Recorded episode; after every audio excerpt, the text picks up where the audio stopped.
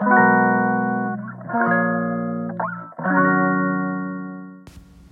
い皆さんこんにちは。本日で54回目の放送となります。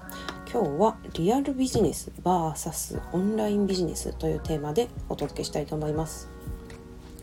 えっと私はですね一応オフラインオフラインの方のビジネスリアルな方のビジネスから手掛けた人間なんですけどあのやっぱりね世の中最近の若い人たち特に若い人ですね特に若い人のサクセスストーリーっていうかあのすごく成功している人たちはほとんどと言っていいほどやこのオンラインの力をすごく、えー、うまく使いこなしてると思います。でこの若いっていうのはあの他のね、えー、経営者さんあのもう年を置いた経営者さんたちと比べると、えっと、人脈とか経験がやっぱり少ないですよね生きてる年数少ないんで。でそこをこのオンラインを使って、まあ、うまくカバーしているカバーしてるどころかまあその何て言うんですかねもう凌駕するぐらい、えーまあ、うまくその力を使って人をよあの呼び寄せるっていうのを集客っていう意味であのうまくできてるからかなと思いました。でも、えっと、実際のね、えっと、人間の生活においてはあのオンラインビジネスだけでは完結しない部分って結構あるじゃないですか。まあ、例えば、えー、不動産とか、まあ、家ですね。家とかあと食べるもの。食べるものもねオンラインだけでは関係しないですよね。買うことはできてもそのオンライン上で食べちゃう実際に物を食べるってことはできないんで、まあ、食べることとかあと服を着るとか日用品とか。だからやっぱりその人間の生活においてあの必要な部分の、まあ、衣食住っていうのは、えー、オンラインだけでは完結しない部分だと思います。でえっととね男女の出会いも最近はなんかマッチングアプリとかも出てきてその出会うっていうことまではできますけどその実際その結婚して生活する？あの生活して一緒にいないと子供も生まれないじゃないですかだからそういう意味でその男女の出会いっていうのもまあオフラインでなければできない部分っていうのはありますよね。あの出会いまではねいけるけどその生活して子供が生まれる子孫を反映させるっていうところはあの必ず必要オフラインである必要があると思います。でまあそんな感じでですね、まあ、あのオンラインでできるビジネスっていうのはすごく広がってきたけどやっぱりリアルなビジネスじゃないと、えー、できない部分っていうのは結構あると思います。でそれぞれの、ね、メリットっていうのをちょっと考えてみたんですけどリアルビジネスオフラインの方のビジネスはあの自分がやってて感じるのは0から1を作り出すのは結構こっちの方が簡単だと思うんですよ。あもしかしてそのオンラインビジネス出身の人はそっちの方が簡単って言うかもしれないんですけど結構聞いてるとこのオンブログとかそのオンラインのビジネスであの収益を生むようになった人ってもう何ヶ月も、まあ、ブログっていうねものがもともとその性質上そういう性質なのかもしれないけどやっぱ1ヶ月2ヶ月でその収益が出るものではないと、まあ、最低1年ぐらいはこうコツコツ記事を書き溜めてあの収益が埋めるものであるという感じのことを聞くのでまあすごく上手い人はねそのもともとブログじゃなくてツイッターでその集客のツールを持ってるとかいう人はそんなに時間かけずにすぐに収益化できるかもしれないですけどそれだってもツイッターだって別に最初からあの何何千人とかいうフォロワーなんて作れないじゃないですかだからやっぱりちょっと時間がかかるっていうのはあると思いますオンラインビジネスの方は。でも一方リアルビジネスはですね結構商品がさえできてしまえばすぐあのお金が生まれるので0から1ですぐこのビジネスとしてお金を得るっていうのは私はこちらの方が簡単なんじゃないかなと思います。ただあの拡張性が低いですよね拡張性っていうのはあの作れるものの数が限られるのであのものなんであの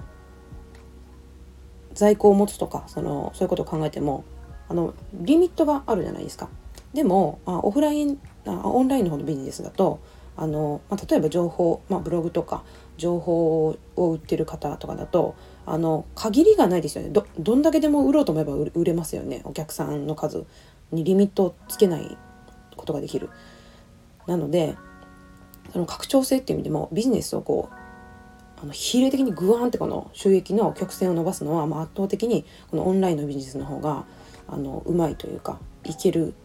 いきやすいと思いました。で近郊の西野さんはなんかこの辺のなんか使いこなし方をすごくうまくあの使い分けてるというか使いこなしてるなと思ってこの前の武道館のライブをされたっていうふうにおっしゃってたんですけどそのチケットの売り方がですねあまあ武道館ライブなんであのオフラインのビジネスじゃないですか。でだけどこれはオフラインビジネスのその席がねちょっとコロナ禍だったのであのあんまりキツキツに埋めることができなくて結構そのゆとりを持ってあの座席数を設定しなきゃいけなかったあの、まあ3、3, 席空けるとかねちょっとその空席を設けなきゃいけなかったので、まあ、あんまり効率の良くないあの集あの集客というかしかできなかったみたいなんですけどここにオフラインあオンラインの、えー、講演会のそのチケット講演会じゃなくて、ね、武道館ライブのあのチケットも掛け合わせて売ることであの余裕でこの武道館のライブの費用っていうのはあのペイできたっていうふうにおっしゃってたんですね。だからまあここれからの時代はもうこういうやり方が必須というかあのというふうにおっしゃってました。特にコロナ禍ではやっぱりあのオフラインビジネスではすごく弱い部分がいっぱいあるので、まあ、オンラインをこういうふうにうまく使っていかないとあ今後はあの戦っていく上では厳しいのかなというふうに感じました。で、えー、一方ですねそのリアルビジネス、えー、オフラインビジネスの方の、えー、強みは他に何があるかと言いますと、え昨日ちょっとシナジーマップの方でちょっとお話したんですけど ID って言ってその自分自身の identification、えっと、個性とか特徴とかっていうのを、えー、まあ、自分の世界観を表現するものはやっぱりリアルビジネスの方が、まあ、うまいというか、うん、そういう、うん、ものは、まあ、他の人から取っても見て取ってもらいやすいのかなと思います。であとそのやりがいとかもやっぱりあの得やすいですよね。あの顔顔を見てやるビジネスなんで人人対人になるのであのやりがいとかは得やすい。うん、ねまあ、そういうこともあって濃いファンを得やすいっていうことがありますね。ディズニーランドとか特にそうですよねあれキャラクターだけで絶対あんな風に人気にならないと思うんですよやっぱり行く場所があってで実際その何ていうのか世界観を経験するっていう場があるからあそこまでなんか濃いファンができるんじゃないかなと思います。だから多分近郊の西野さんも、まあ、それでそのリアルビジネスの方も力入れてるんじゃないかなって思うんですけどまあそういった意味でやっぱりオンラインビジネスで、えー、拡張する大きくすることはオンラインウェブ上でやるのがすごくいいと思う得意な部分だと思うけど、まあ、最終的にはそのリアルなビジネスの方に落とし込んでいくのが、まあ、私にとってはいいのかなとそういう戦略が自分にはいいかなと思ってます。で、えっとまあ、特にですねこのコロナ禍において、えー、っと飲食店とか映画館ってすごく厳しくなったじゃないですか経営が。あのまあけあの携帯上その人と会うっていうのが前提になってるビジネスなんでまああのコロナはね人人に会わないでくださいっていうあの政府の指示のもとあのそういう制限がすごく厳しくなったのであの、まあ、そういうビジネスをされている方はすごく厳しくなっていったと思うんですけどあのこれからは家でもうズーム飲み会とかお茶会とかってできちゃうじゃないですか。もうオンラインで完結しちゃうと。だから今まで飲食店が担ってた部分って本当はそこだったと思うんですよ。友達と会ってお茶する。とかあの上司と 仕事帰りに、えー、居酒屋で酒飲むとかそういうののために飲食店であったと思うんですけど、まあ、それがなくなって全部家で、まあ、オンラインで人とそのコミュニケーションを取るっていうことができるようになっちゃったんで、まあ、そこもオンラインにちょっと取って代わられたというところもあるし映画館もですね、まあ、映画館で見られたらやっぱりその映像と迫力とか違うから映画館で見れた方がそのいいっていうの部分もあるけどもう最近は Amazon プライムとかねそのオンライン配信動画配信もすごくあの多くなってきてるんで家でそれができちゃうというふうになってきたわけですよね。でまあそれを考えるとですね逆に言えばその家の重要性がすごく高まったっていうことではないかなと思うんですよ。特にその家の居心地の良さもう毎日その今まで別の場所で行われてたことが全部家に取って代わられてきた家とオンライン家とオンラインの掛け合わせで今まで外でやってきたことが結構叶うようになってきたっていうことで家の重要性居心地の良さは、まあ、コロナ前よりも重要視されてると思います。で、まあ、やっぱり私もねこの自分が今後やりたいと思ってることはそのもういろんな人があの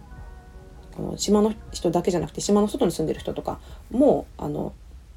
なんかすごく居心地がいいというか安心して暮らせる場所を提供したいこの島にっていう気持ちがあの自分のビジネスのね目標があるのであのまあ、そういう意味でその時代に合ってる合ってるとまでは言わないけどやっぱりそのいいところを狙ってるかなって自分でちょっと思います。あの前も言ったんですけど「ホビット」っていう映画を見た時にその「ホビット」でもすごくいいこと言ってたんですけどなんか全ての人がその自分の家を愛せるようになったらなんかいろんな戦いも減るよねとかいうふうに言っててあこれは確かにそうだなって思ったんですけどなんかもっと家が居心地がすごくいいからなんかあのなんか新しいものを得たいとか新しいももっといいものを得たいみたいな感じにならないっていうかその逆に言えばその購買意欲がちょっと下がるという意味なのかもしれないですけどまあ戦う気持ちがあのなくなる家が居心地よければっていうようなことを言っててあのそれはすごくいいなと思ってあのいます。うん、であの私この前不動産のあの宅建の資格を取ろうとしてちょっと勉強してたんですけどその時に聞いたのはなんかこのコロナ禍でもですねこの不動産業者の数は実はちょっと増えてるみたいなんですよ。他の、まあ、業種は多分軒並み減ってるところがすごく多いと思うんですけど実際やっぱ不動産業者増えていてやっぱりこのこんな状況下でもあの今後需要は増していく分野なのかなと思いました。うんまあ、でも日本も人口減少すごく進んでるのであの人のねあの数は減るから、まあ、物件取り扱う物件の数は減っていくと思うんですけど、まあ、でもそれでもやっぱりこの時代、まあ、どんな時代においてもあの家っていうのは誰にとってもやっぱり重要なのでまああの私はこの分野すごくいいなと思ってます。はい、っていう感じでなんか ちょっとリアルビジネスバーサスオンラインビジネスって言った割にはなんか不動産推しの1点で終わっちゃったんですけど、まあ、そんな感じで今日は終わりたいなと思います。はい、それでは今日のここら辺でではまた。